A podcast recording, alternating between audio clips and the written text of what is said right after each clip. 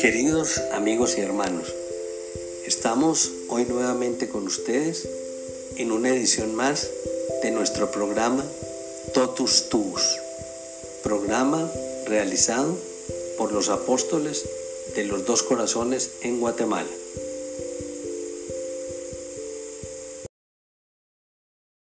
Feliz Pascua de Resurrección.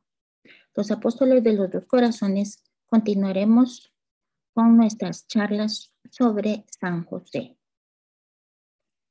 En esta oportunidad vamos a compartir sobre San José, un corazón silencioso, su vida interior. La predestinación de San José será el primer aspecto que meditaremos. El Evangelio de Mateo comienza describiéndonos el camino de la venida al mundo, hecho hombre y nacido de mujer del Hijo Eterno de Dios. Es decir, comienza por la genealogía de Jesucristo, Hijo de Dios, Hijo de David e Hijo de Abraham. Y esta genealogía nos lleva a José, el esposo de María, de la cual nació Jesús llamado Cristo. La genealogía que nos describe San Mateo va de Abraham, pasa por David, llega a San José y de aquí Jesucristo. En el evangelista Lucas leemos que fue enviado el ángel a la mujer predestinada para que de ella naciera el Hijo de Dios hecho hombre. El ángel Gabriel fue enviado de parte de Dios a una virgen desposada con un varón de nombre José, de la casa de David. El nombre de la virgen era María. En ambos evangelistas hallamos primero el nombre de José, llamado y referenciado como el varón justo. Esta es la llave que cierra el Antiguo Testamento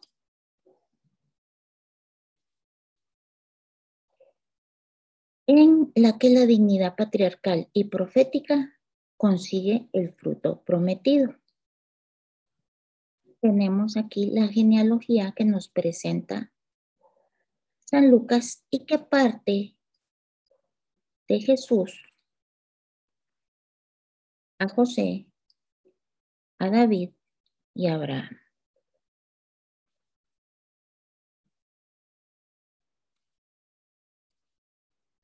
José es heredero de los patriarcas antiguos. Entre todos a los que fue hecha la promesa de la encarnación hay tres excelsos nombres. Abraham, David y José. Lo pudimos ver en la genealogía que nos presenta Mateo y Lucas. Se les llamó excelsos porque a ellos fue hecha la promesa, la promesa del Redentor. Lo bello de esta semejanza, nos dice Ruperto Abad, se muestra en que la genealogía del Salvador no lleva a María, de acuerdo con el hecho de que le da nacimiento en la carne, sino que, conforme a un parentesco divino, lleva a José que aún no siendo el Padre de Cristo por la carne, sino por la fe, era el último heredero de la mencionada promesa. Elegidos. La predestinación de María o la de José deben ser seguramente afirmadas como anteriores a la previsión de sus méritos. Evidentemente no hay cosa más equivocada que pensar en cómo hubieran sido las cosas de no haber sido María y José tan eminentemente virtuosos, en cuyo caso no hubieran podido ser elegidos por Dios para sus altísimas misiones. El padre de Sola. El padre de Sola es un mariólogo de principios del siglo XX y que realizó excelsos estudios sobre josefología. Él afirma contundentemente que antes de que Dios pensara y por ende nosotros atribuyamos méritos a San José o a la Virgen María, debemos de pensar que ellos fueron elegidos por Dios durante toda la eternidad. Nos dice, no hay cosa más equivocada que pensar cómo hubieran sido las cosas de no haber sido María y José tan virtuosos. ¿Por qué nos hace esta reflexión? La razón es esta. Si María no hubiera sido predestinada para Madre de Dios o José para su esposo y para el oficio paterno y virginal al que fue destinado, hemos de pensar que no habrían sido creados. ¿Por qué no habrían sido creados? Porque cada uno de nosotros, todos los seres humanos durante toda la historia de la humanidad, hemos sido creados pensando en el desarrollo de una misión única y singular de cada uno de nosotros. Y este mismo es el caso de María y José, con la gran diferencia de que ellos fueron predestinados, elegidos de una forma única y singular para ser María, la madre de Jesús, y José, esposo de María, y ejerciendo el oficio paterno sobre Jesús. Para esto fueron creados. Y sería porque Dios no habría decretado la encarnación redentora. Nos dice que si ellos no hubieran sido predestinados, sencillamente no hubieran sido creados. Ninguno de nosotros es creado sin una misión particular. La misión particular de ellos, decimos, eh, está ligada de una manera única al decreto de la encarnación y la redención. Por lo tanto, en el momento mismo en el que la redención fue establecida y determinada que se iba a llevar de tal forma, en ese instante, Dios mismo piensa en José, en María, en su creación, en su misión y por ende nos dice, las gracias eficaces que hicieron posible el cumplimiento de sus excelsas misiones fueron dispuestas en ese mismo decreto, en el decreto de la encarnación. Porque resulta que para cada misión a la que cada uno de nosotros ha sido llamado, recibimos las gracias necesarias para llevarla a cabo. De esa forma es que aquí podemos afirmar que la predestinación de María o la de José deben ser afirmadas como anteriores a la previsión de su mérito. O sea, primero fueron pensados como predestinados a sus respectivas misiones en torno al decreto de la encarnación y por ende se previeron sus méritos para lograr cumplir tan altísimas misiones. Y eso es exactamente lo que sucede con cada uno de nosotros en nuestra respectiva misión. Podemos parafrasearlo así, podemos entenderlo así.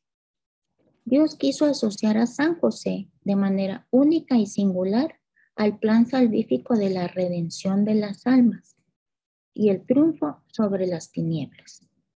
De tal cuenta que de esa relación, en el orden hipostático, deriva el orden de la gracia santificante, de las virtudes y de sus dones. Le capacita, sí, para su misión activa e inmediata a la obra de la redención de Cristo. Todo esto lo vamos a explicar. Lo primero que tenemos que tener absolutamente claro es que cuando decreta el plan de nuestra salvación, nuestra redención, el decreto de la encarnación, estamos acostumbrados a escuchar que María em, siempre ha estado pensada unida a esta obra redentora. Pero tenemos ahora que incluir en nuestro conocimiento que también quiso asociar de una forma única y singular a San José. Obviamente María en un plano y San José en otro. Nos dice que ambos se relacionan en cuanto a que sus virtudes y sus dones son especiales, singulares, únicos, tanto en María como José, a distinto nivel, lo vamos a explicar. Pero debido a que su relación con Jesús y con la obra redentora es debido a el orden hipostático. ¿Qué quiere decir esto? La pertenencia al orden hipostático.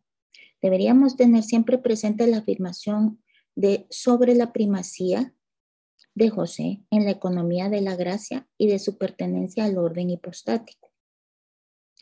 Con sistematización rigurosa se trata primero de la excelencia de la dignidad de San José y después de la eminencia de su santidad.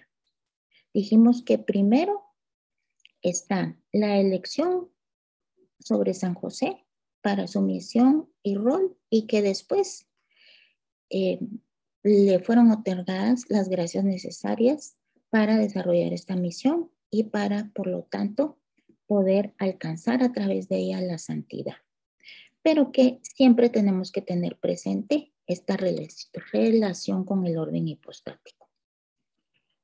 Hay ministerios, nos dicen, que rayan en la unión hipostática.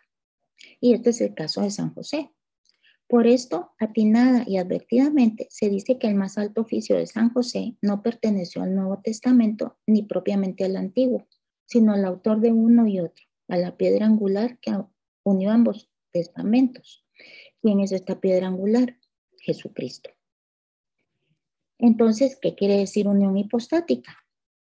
Cuando nos referimos a la unión hipostática, nos estamos refiriendo específicamente a la persona de Jesús. El concilio de Calcedonia en el año 451 nos da una definición solemne sobre este término, unión hipostática y precisa que en Jesucristo hay dos naturalezas, la divina y la humana, que se han unido sin confusión en un único sujeto personal, en una sola persona, que es el verbo de Dios. Con motivo del término se suele hablar de unión hipostática, la cual se da en el momento de la encarnación. ¿Qué quiere decir esto? Que en el, en el primer instante de la encarnación de nuestro Señor Jesucristo, la cual se da milagrosamente en el seno de la Inmaculada Virgen María, por medio de la fecundidad del Espíritu Santo, en ese preciso instante de su concepción, se unen en esa concepción de una sola persona, que es la, la segunda persona de la Santísima Trinidad, dos naturalezas, la divina y la humana. A esto llamamos unión u orden hipostático. En efecto, la misma persona del verbo hijo es engendrada eternamente por el Padre, en lo que concierne a su divinidad. Por el contrario, en el tiempo esa misma persona fue concebida y nació de la Virgen María en cuanto a su humanidad. Sabemos que Jesús, la segunda persona de la Trinidad, ha sido, es y será por toda la eternidad engendrado por su Padre, el Creador. Es una persona de la Santísima Trinidad, la segunda persona de la Santísima Trinidad, Hijo del Padre, y por lo tanto su existencia ha sido, y será infinita, pero como persona que eh, se inserta en un momento histórico de la historia del hombre, fue concebido en el seno de la Santísima Virgen María. En este momento de la concepción es cuando se da la unión hipostática. Se engendra la segunda persona de la Santísima Trinidad y se une la humanidad y la divinidad en esa persona. Dos naturalezas en una misma persona. Eso es igual a unión hipostática u orden hipostático. San Francisco de Suárez, un gran teólogo del siglo XVI, eh, un gran mariólogo y por lo tanto un gran estudioso de josefología, nos dice, no creo improbable que el oficio o ministerio de San José se diga más perfecto en cuanto es de un orden superior. ¿Y cuál es ese orden superior? Dijimos, es referenciado a la unión hipostática o el orden hipostático. No hay ningún ministerio, misión, rol eh, superior al que está relacionado con el orden o la unión hipostática, porque se refiere directamente a la relación única y singular con el Salvador, con Jesús. Hay ciertos ministerios que pertenecen precisamente al orden de la gracia santificante. Y en este orden los apóstoles llegaron a la cumbre más alta los apóstoles que nos fueron instituidos directamente por Jesús, tuvieron eh, que necesitar dones de gracia, altísimos dones de gracia, de sabiduría y todo tipo de gracias muy superiores a todos los demás, santos incluso que puedan existir. Y ellos fueron confirmados en la gracia santificante. Ya vamos a ver qué es la gracia santificante. Este es el ministerio dentro de la iglesia más importante que existe y por lo tanto el orden de gracia de mayor cumbre que hay. Pero nos recuerda Francisco de Suárez que por encima de este ministerio existe el que se vincula con el orden hipóstasis la misión y el rol de San José y la Santísima Virgen María y todas las gracias que recibieron y que tuvieron necesidad de recibir para cumplir su misión supera a la del el ministerio de los apóstoles. Vamos a recordar rápidamente para ubicarnos de mejor forma y entender el corazón silencioso de San José y su vida interior, que es la gracia según el Catecismo de la Iglesia Católica. En el numeral 1999 nos dice que la gracia de Cristo es un don gratuito que Dios nos hace de su vida, infundida por el Espíritu Santo, directamente en nuestra alma, para sanarla del pecado y santificarnos. La gracia santificante o divinizadora, la que llamamos específicamente gracia santificante y que acabamos de hacer alusión eh, en el ministerio de los apóstoles, que fueron ellos confirmados por su altísimo rol, es la que se, se recibe, nosotros recibimos en el bautismo, a través del sacramento del bautismo, y que realiza, inicia la obra santificadora en nuestra alma. Lógicamente, los apóstoles no recibieron eh, esta gracia como la conocemos hoy día, pero la recibieron directamente del Espíritu Santo como se recibe en el bautismo sacramental que nosotros ahora conocemos. En el numeral 2000 del catecismo nos dice que la gracia santificante es un don habitual, una disposición estable y sobrenatural que perfecciona el alma para hacerla capaz de vivir con Dios y de obrar por su amor. Dijimos que la gracia santificante es la que recibimos en el momento del bautismo. Es una gracia, una disposición estable, absolutamente sobrenatural, que se nos infunde por medio del sacramento a través del Espíritu Santo. Se debe distinguir de esta gracia santificante recibida en el bautismo de la eh, gracia actual.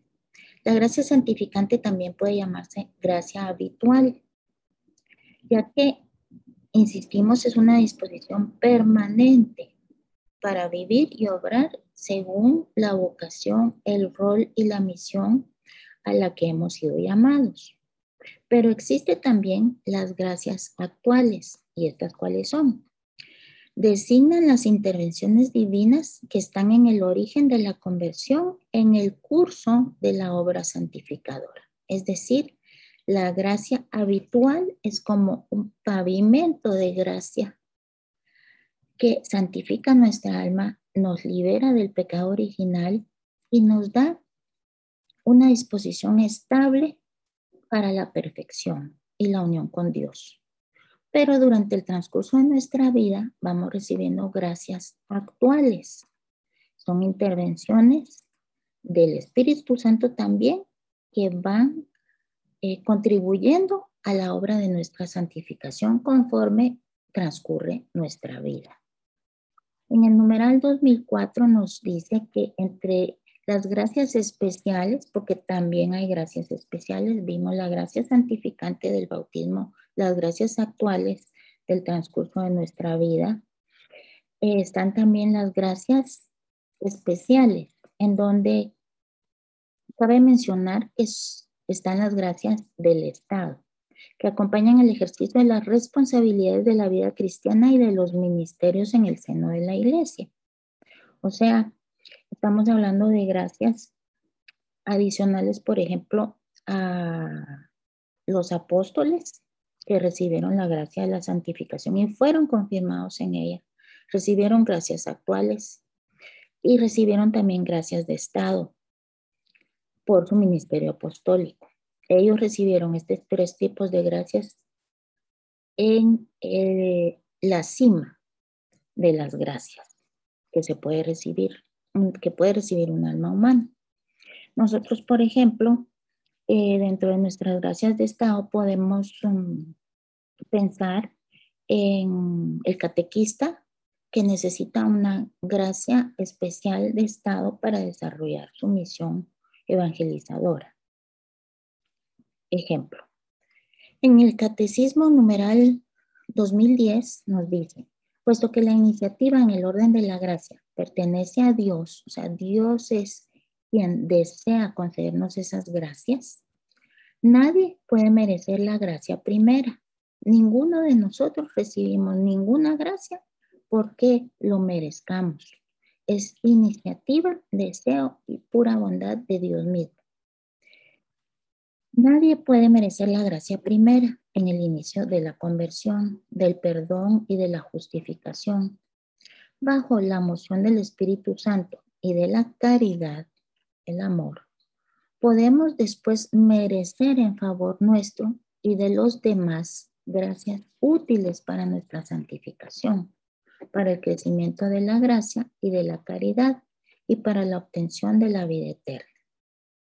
Entonces, la gracia primera es liberalidad completa de Dios.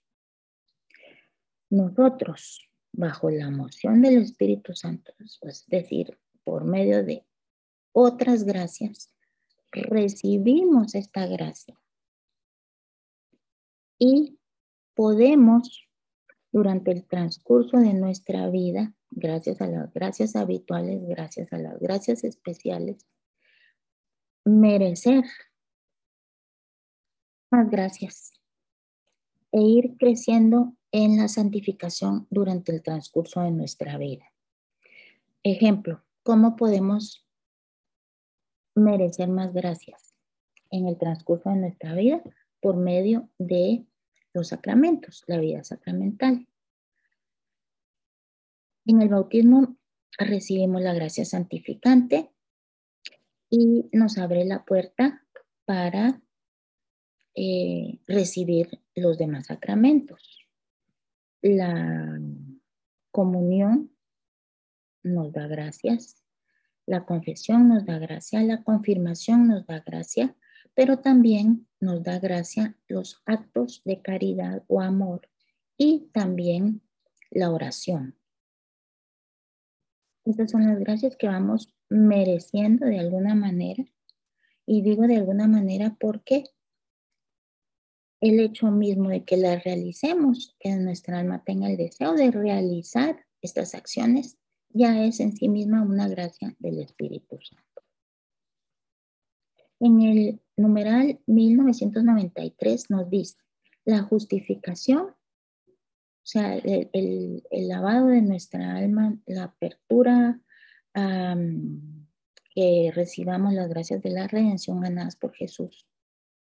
Establece la colaboración entre la gracia de Dios, esa gracia primaria que Él tiene deseos de darnos y que ninguno de nosotros merecemos y que es la que nos inicia en la vida de conversión. Entre esta gracia de Dios y la libertad del hombre establece una colaboración, nos dice, puesto que también podemos rechazarlas. O sea, em, estamos analizando este tema de la gracia en función a el rol, la predestinación de San José en relación al orden hipostático. Ya eso lo explicamos. Podríamos decir entonces, por ejemplo, si San José fue llamado a una relación tan alta con el Redentor y con la Madre del Redentor, y gracias a ese llamado recibió gracias inmensísimas altísimas para desarrollar esa misión, ¿qué fue lo que aportó San José dentro de su libertad personal? ¿Cuál es su mérito personal dentro de todo este rol y esta misión? Y eso eh, está explicado específicamente aquí. Dios nos puede dar todas las gracias inimaginables pero siempre la libertad del hombre tiene que colaborar con ellas, por la sencilla razón de que el alma puede rechazar una o todas las gracias que Dios esté dispuesto a entregarnos por medio del Espíritu Santo. Entonces, San José tiene mérito en el desarrollo de su misión, sí. Cada uno de nosotros tenemos mérito o no en el desarrollo de nuestra misión, elección, libertad, libre albedrío, sí. La gracia que Dios nos manda no es eh, algo que obligatoriamente el alma acoja y no tenga la libertad de tomar o rechazar. De tal cuenta, vemos que existe semejanza entre José y María. La semejanza de José con María primariamente es relativa, nos dice, en la aceptación humilde de los dones divinos, que reconocían y agradecían como totalmente gratuitos y no merecidos por méritos suyos. José y María nos dicen, ¿Tendrán alguna semejanza? Vamos a verlo. Tienen mucha semejanza y debían de tenerla. ¿Por qué? Porque los dos están relacionados con Jesucristo a nivel del orden hipostático. ¿Y qué era lo primero que se asemejaban? Precisamente en la humildad y el reconocimiento y la gratitud que ambos tenían por saberse inmerecidos al llamado tan altísimo que Dios les hace en su misión y las gracias que les concede para llevarla a cabo. Ellos están absolutamente conscientes que todo esto ha sido un regalo de Dios. María y José eran entre sí semejantes desde su elección para ser servidores de la venida del Hijo de Dios al mundo y en virtud del orden hipostático. Es decir, los dos han sido predestinados a una misión altísima que no se compara con la de ninguna otra persona en la historia. De tal cuenta nos dicen que, ¿será que San José fue santificado en el seno materno? Isidoro de Isolano, en su escrito La suma de los dones de San José, en el siglo XVI, también otro josefólogo eminente, fundamenta su opción a favor de la santificación de San José en el seno de su madre, en razón de la semejanza con María. Pero ojo, de esta siguiente forma lo explica, explica su pensamiento. Si la Virgen fue santificada en tan alto grado en el seno de su madre por la dignidad del Hijo, estamos hablando de la Inmaculada Concepción, en el primer instante de su concepción, la Virgen Santísima fue preservada de todo pecado en prevención de los méritos que ganaría su hijo. Es la Inmaculada Concepción. Pero nos dice, si ella recibió este tan alto, el máximo grado de santificación, no solo en el seno de su madre, sino en el primer instante de la concepción, ¿por qué no hemos de creer que el elegido para ser llamado Padre del Señor participarse en cierto grado al menos de este beneficio? Y además lo exige el matrimonio entre la Virgen y San José, que requiere cierta semejanza entre ellos, no obstante la singular excelencia de María. ¿Qué nos dice Isidoro de Sol y Solano entonces? Que él está pensando que hay razón para intuir que San José, como San Juan Bautista, fue santificado antes de nacer en el seno de su madre por medio del Espíritu Santo para que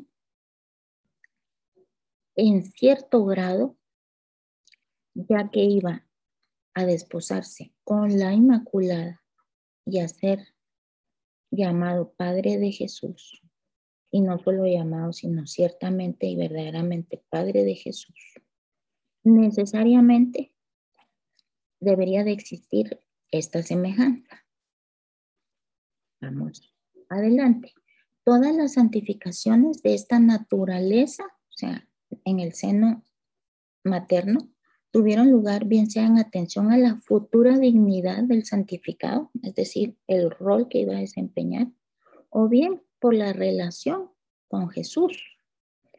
Eh, San Juan Bautista, el precursor, el quien anuncia, anunció al Salvador, recibió esta gracia de santificación cuando la Santísima Virgen saluda a Santa Isabel en la visitación en atención a su ministerio de precursor, de anunciador de la venida de Jesús. Entonces, ¿cómo no sería posible que San José la hubiese recibido? Él fue más que San Juan Bautista, fue nada más y nada menos el Padre Virginal, es nada más y nada menos que el Padre Virginal de nuestro Señor. Ambos motivos concurren eminentemente en San José. El motivo de la atención a la dignidad que iba a tener Padre de Jesús y a la relación con Jesús. recordemos, su relación viene por medio del el orden hipostático, de la unión hipostática, del decreto de la encarnación, de su predestinación. Ambos motivos entonces concurren eminentemente en San José. Fue justo, los estudiosos en josefología entienden todos unánimemente el justo como aquel que ha sido santificado porque ellos ven que en la, en la escritura eh, es inspiración del Espíritu Santo que le llamen justo a San José. Por, por ello dice, como acredita el Espíritu Santo. Estuvo predestinado para relacionarse y unirse, unirse más íntimamente con Cristo que cualquier otro mortal. Nadie, nadie más ha estado tan unido a Jesús junto con la Santísima Virgen que San José. Parece en consecuencia creíble que San José fuese santificado antes de nacer. Gracia proveniente de la plenitud de Cristo.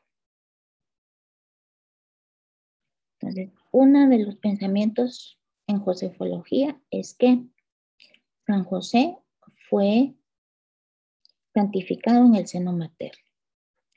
Pero también se piensa en que hay gracias provenientes de la plenitud misma de Cristo y por ende de su relación con Él.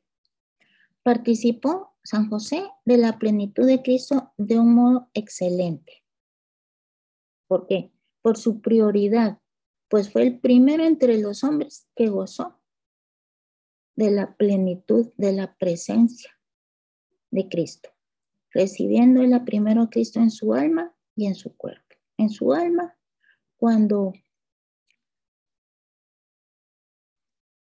se entera que el Mesías ya está entre nosotros, está en el seno materno de su esposa, la Santísima Virgen María.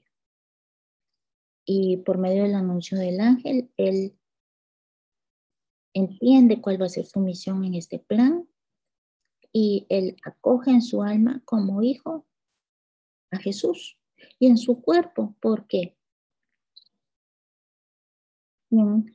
acunó entre sus brazos al Salvador después de su propia madre, antes de cualquier otro hombre. San José. Por su dignidad también, pues mereció ser llamado Padre de Cristo.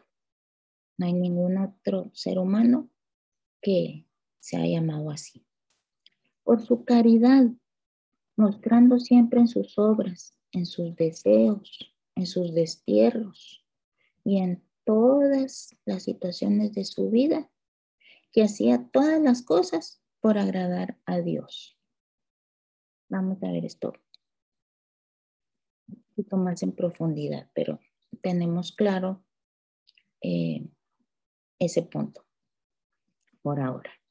Participaba de esta plenitud divina de Cristo también, amándole, viviendo con Él, escuchándole, tocándole y todo lo que implica una relación padre-hijo y todo lo que implica la relación padre-hijo en una íntima convivencia de al menos 30 años de vida de San José y de Jesús. San José entonces bebía y se saciaba de la fuente superabundante de Cristo. También pensamos entonces que San José recibió gracias provenientes de la plenitud de María. ¿Por qué? Por su amor conyugal, por su mutua sumisión en las obras y por la comunicación de sus consolaciones interiores. Aquí hay una cosa hermosísima que contemplar y que contemplar en torno a eh, la unión conyugal, el matrimonio. Es el lazo que vivieron real y perfectamente José y María, que es tema de otra charla venidera. Pero aquí podemos meditar en principio y desde ya debemos hacerlo eh, para entender que ese, esa unión conyugal, que en ellos, por supuesto, y como nadie, eh, implicaba un amor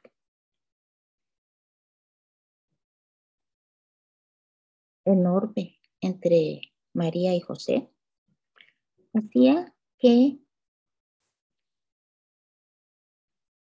los bienes del alma de uno y otro se intercambiaran.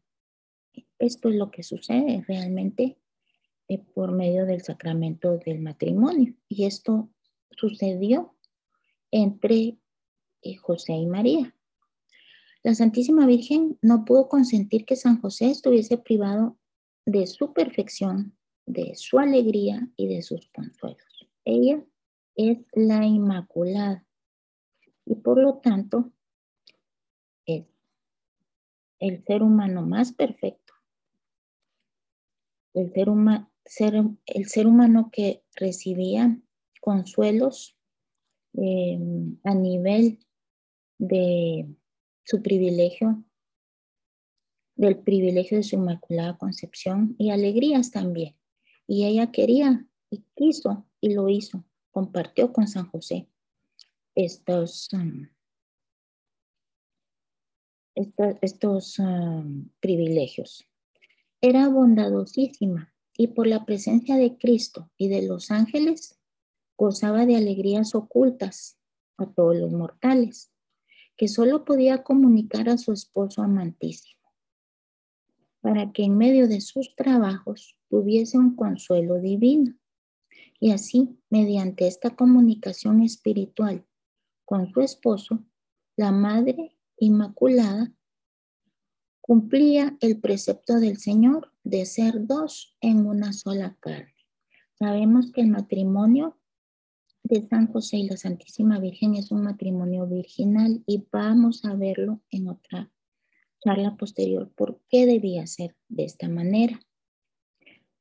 Pero a pesar de ser un matrimonio virginal en la carne y en el alma, se cumplía como un matrimonio real, como un amor conyugal único, el precepto de ser una sola carne y una sola alma a nivel espiritual.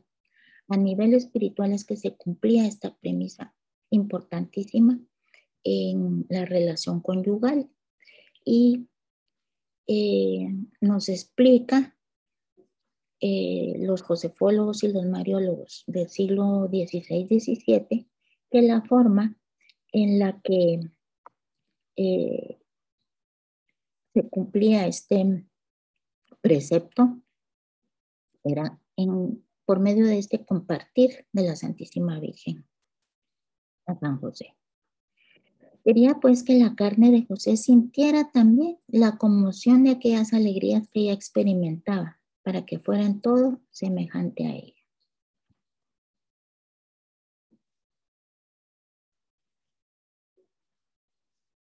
La gracia paterna de José deriva de la maternidad de María también. Entonces hemos visto que se puede pensar que San José fue santificado en el seno materno. También que la gracia de Jesucristo por su relación también dio gracias únicas a San José. Que la Santísima Virgen María compartió con San José gracias únicas y especiales también con él por el hecho de ser un matrimonio real y el compartir real entre las dos almas. Pero hay una cosa bellísima, bellísima, que también nos hacen ver y que segura, seguramente eh, vamos a poder entender, creo que es la que mejor vamos a poder entender, y sobre todo quienes estamos consagrados al Inmaculado Corazón de María, vamos a poder entender de una manera muy clara y muy especial. Y es que San José recibe gracias de María no solo por ser el esposo de María y compartir este lazo, sino por que recibe gracias de María derivadas de la maternidad espiritual de María sobre todos los hombres. Nos dice que en cuanto José supo que María era la madre de Dios, se sometió más que nunca a las gracias maternales de su esposa. Desde aquel momento José se hace discípulo de María y un discípulo obedientísimo. Se convierte en hijo de María. ¿Por qué? Porque la toma como San Juan en toda la intimidad de su vida, la lleva a su casa y de tal cuenta como Jesús lo pediría posteriormente al morir en el Calvario, posteriormente en el tiempo, la tomaría como la madre de la vida divina de él mismo. José entonces, San José entonces vivió la maternidad de María y podemos decir que el primer consagrado al corazón de la Inmaculada realmente no fue San Juan. San Juan es por antonomasia aquel que nos representó a todos, pero por una gracia particular en el tiempo, esa maternidad que se expresa por medio de San Juan, por medio de San Juan, eh, maternidad de María, que se expresa por medio de San Juan a toda la humanidad, la recibe en el tiempo anticipadamente San José, al él tomarla como esposa, llevarla a su casa, introducirla en la intimidad de su corazón, de su vida, de su cotidianidad.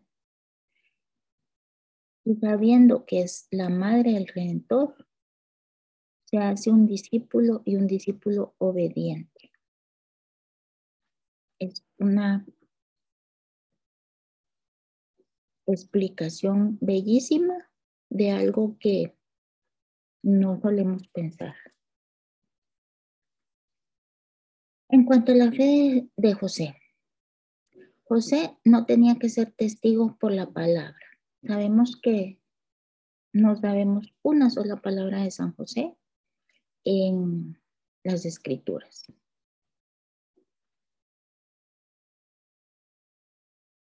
Si nosotros queremos sentir el conocimiento de cuál fue la tarea y de la fidelidad con que obedecía la palabra que Dios le comunicaba por medio de los ángeles, sabemos a través de los sueños, por medio de los ángeles, el Padre le dejaba saber sus deseos. Hemos de leer, dejándonos mover por la gracia de Dios, todo lo que se narra de Él en el Evangelio lo vamos a conocer no por lo que dijo él, sino por lo que se dice de él. ¿Por qué permitió Dios que un tan grave temor sobreviniese sobre José? Son preguntas que todos nos hemos hecho. Eh, se está refiriendo en este caso cuando San José se entera, José se entera de eh, el embarazo de la Virgen María. Permitió que sobreviniese un temor sobre José. Vamos a ver qué temor fue ese también. ¿Por qué no le previno? ¿Por qué no le avisó? ¿Por qué no lo exoneró de vivir ese temor? ¿Por qué Dios no envió un ángel en el momento en que José se desposó con María y le anticipó lo que iba a pasar? La respuesta es que José había de ser probado y que tenía que mostrarse claramente a los ángeles y a los hombres que era un hombre justo y con tal justicia que era digno de ser llamado José, hijo de David, como nos lo dicen las genealogías que eh, contemplamos. Nos dice entonces respecto a la fe de José, que José creyó que Dios obraría en María lo que a ella se le había anunciado, aquello que al parecer encontró el obrado en su mujer sin anuncio previo y solo posteriormente manifestado por la palabra angélica como obrado divinamente en su esposa. José manifiesta su fe al recibir a María en su casa, pasando así del desposorio al matrimonio. Vamos a ver esto.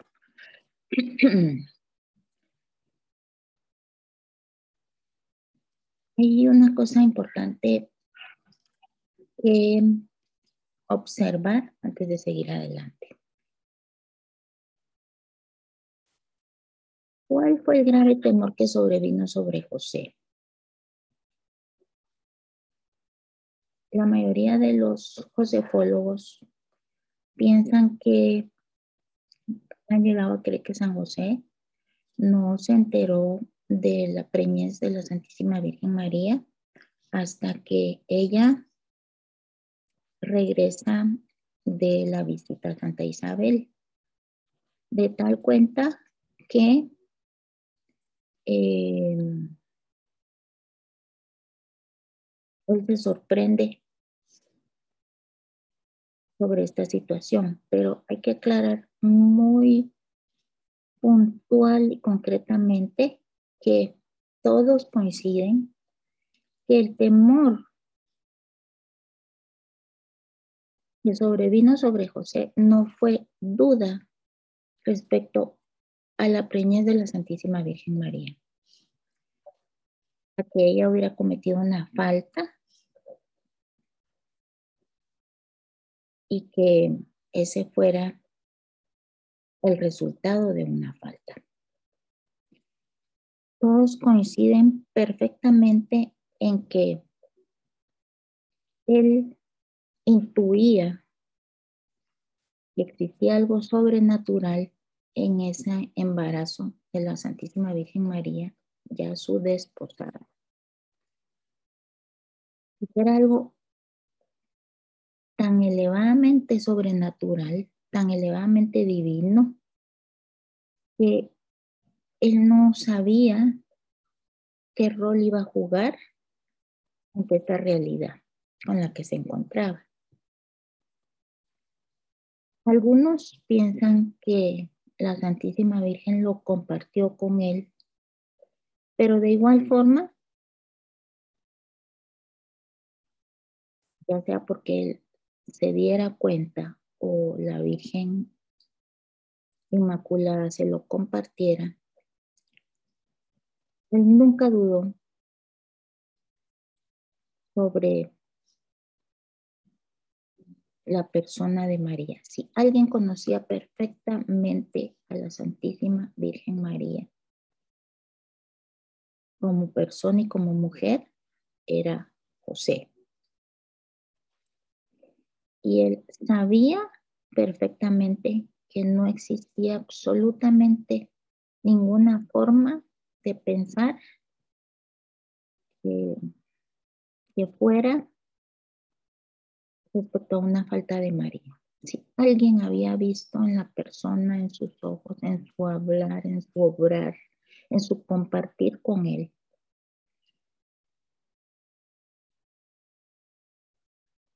la pureza, la singularidad, la santidad, la hermosura de alma de la Santísima Virgen María era José. Pero lo que a él lo sobresalta es que no entiende a todo esto, ya casado, desposado con María. ¿Qué rol juega él en este misterio tan grande? ¿Por qué no le previno? ¿Por qué no le compartieron antes de casarse, antes de María regresar, antes de que ella le contara? Eh, al contarle o al haberle anunciado a la Virgen, también hace referencia de qué rol jugaría San José.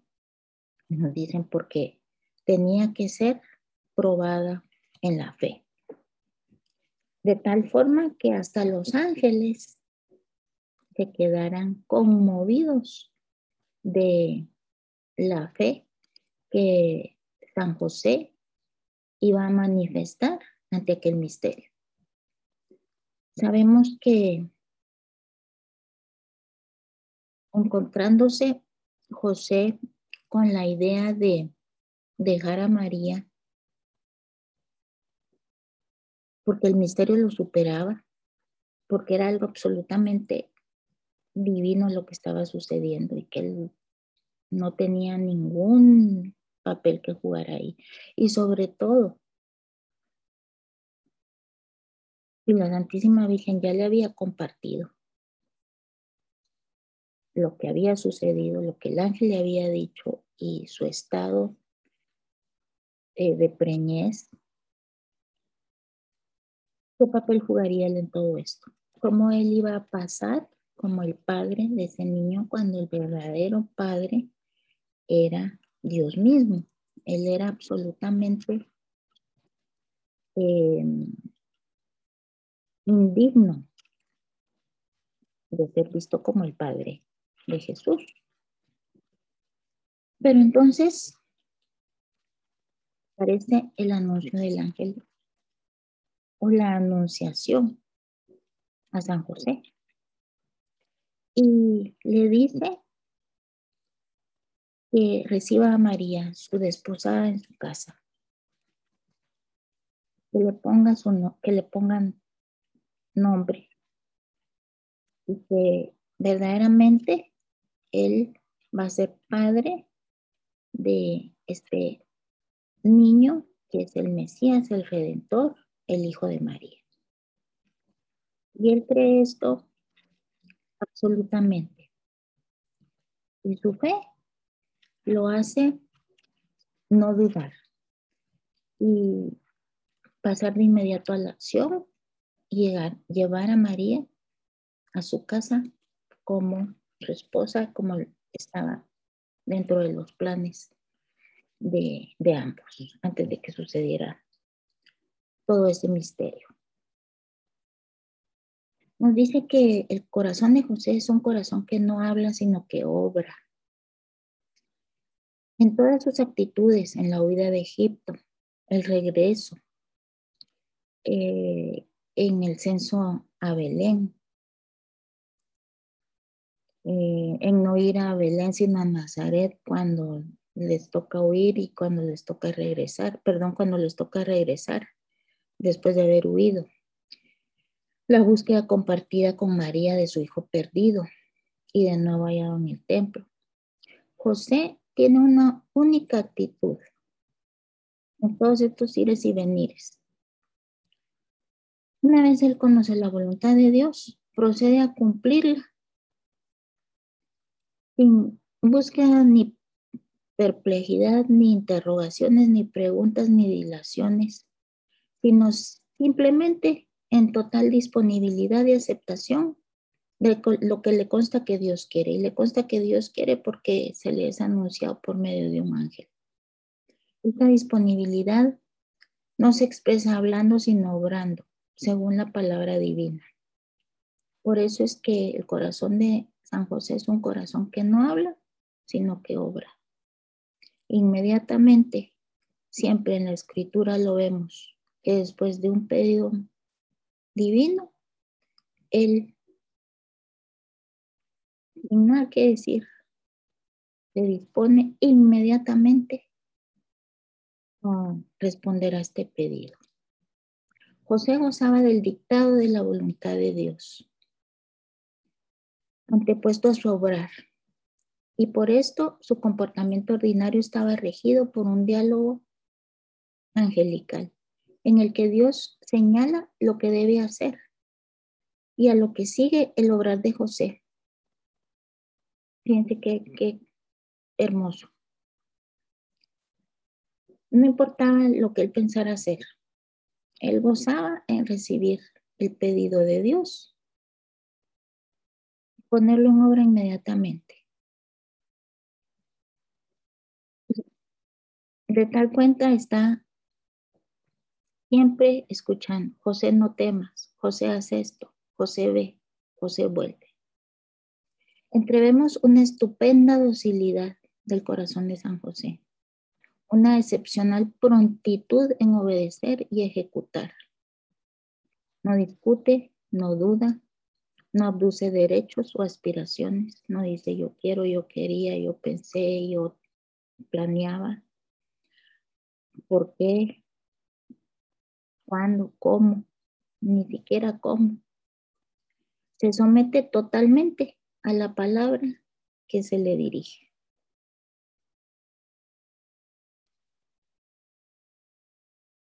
Y eso nos lleva a contemplar también la santidad de San José.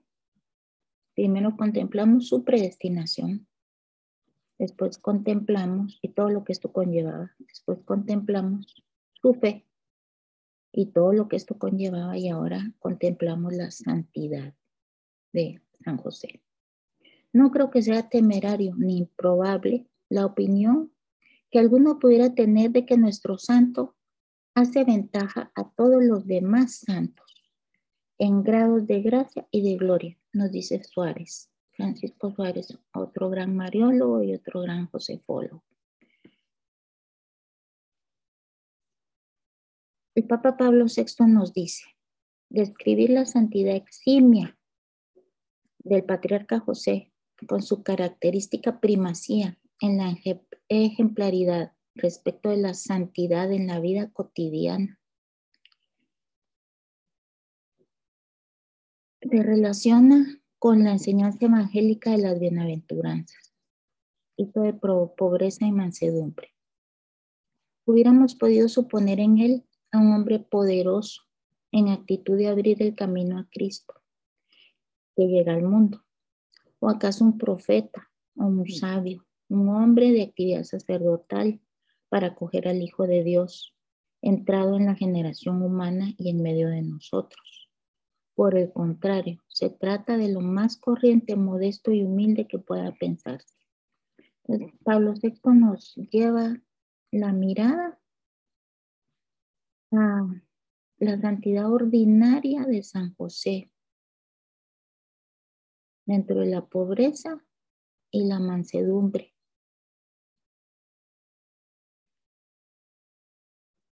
Dentro de su escucha y obediencia pronta a la voluntad de Dios. Y quien nada más y nada menos iba a ser el Padre de Jesús, el primero en acogerlo entre sus brazos y en su corazón, después de la Santísima Virgen María. El mundo pensaría que podía ser un profeta, un sacerdote, un sabio, y no lo fue. Fue modesto y humilde como nadie. Es por eso modelo universal de santidad, puesto que José pertenecía a la descendencia de David. Podría creerse que se trataba de alguien que estuviese relacionado con los que suelen rodear a un trono, o que emergiese o se levantase en el marco de algún acontecimiento guerrero, de poder, o dentro del drama de la contienda política. Por el contrario, nos hallamos en el umbral de un misérrimo taller de artesano de Nazaret, una carpintería. No hay tronos, no hay poderes, no hay eh, nombramientos. Este es José, que pertenece, sí, al linaje de David, pero que a pesar de ello, y sin que por ello le alcance ningún género o título o gloria, sino que por verdadero contraste se haya nivelado con el común de los hombres, sin historia ni renombre. Un carpintero. La santidad de San José consiste en la disponibilidad efectiva a que se realice en él la voluntad divina. San José es el ejemplo perfecto de dejarse en manos de Dios, en que se realiza el camino de la infancia espiritual de la que habla Santa Teresita del Niño Jesús, una gran devota de San José, afirmando que la vida de San José puede ser vista como el ejemplo más eminente del andar por el camino del abandono del amor misericordioso. Con esto terminamos. Realmente podemos ahora contemplar de una manera diferente, diferente, diferentísima la persona de José, el alma de San José. Y para eso vamos a pedirle a él mismo que sea quien nos revele a través de estas contemplaciones, aún de forma más clara y profunda, su corazón silencioso, su vida interior. San José ruega por nosotros.